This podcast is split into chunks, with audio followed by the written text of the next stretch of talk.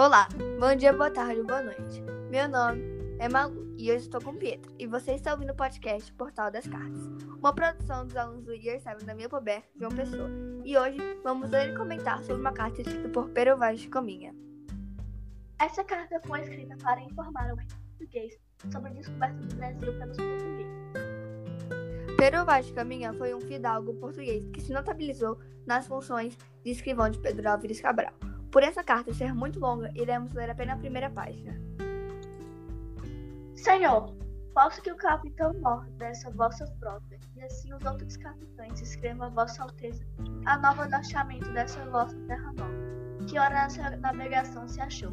Não deixarei também de dar disso a minha conta a vossa alteza, assim como melhor puder, ainda que, para o bem contar e falar, o saiba pior que todos fazer. Tome, vossa alteza.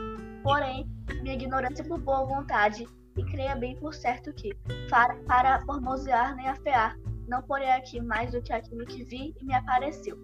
Da mariagem assim graduras, do caminho não darei aqui a vossa altura, porque eu não saberei fazer. Nos pilotos deve interesse e cuidado.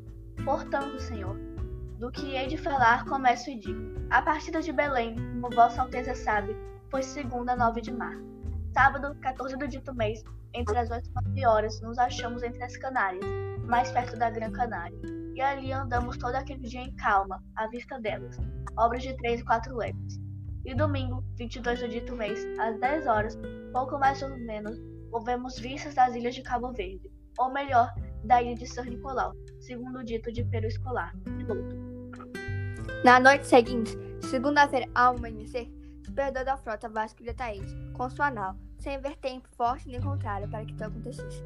Fez o capitão suas diligências para o achar, em uma e outra parte, mas não apareceu mais.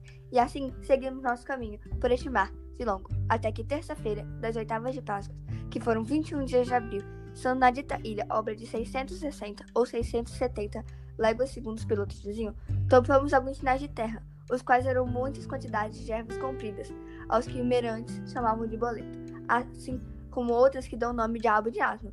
E quarta-feira seguinte, pela manhã, topamos com aves, que chamam furabuchos. Nesse dia, a horas da véspera, ouvemos terra vista. Primeiramente num grande monte muito alto e redondo, e de outras serras mais baixas ao sul dele, e de terra chã, com grandes arvoredos, ao monte alto o capitão pôs nome, o Monte de Pascoal, e a terra, a terra de Veracruz. Escolhemos essa carta pois chamou muito a nossa atenção o jeito que o autor tem como explicar a sua chegada no Brasil, e é bem interessante ler um pouco sobre o ponto de vista dos portugueses. Gostei muito da carta, também pois mostra muito do que a gente não sabe, já que ouvimos falar mais da descoberta em si, e não do trajeto. Dava para ver a, como a carta era detalhada e bem pensada, e é visível o esforço e atenção que o autor colocou nela para dar uma boa explicação para o seu rei.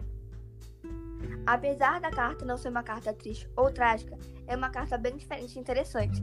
Lembrando que essa carta tem um total de 14 páginas.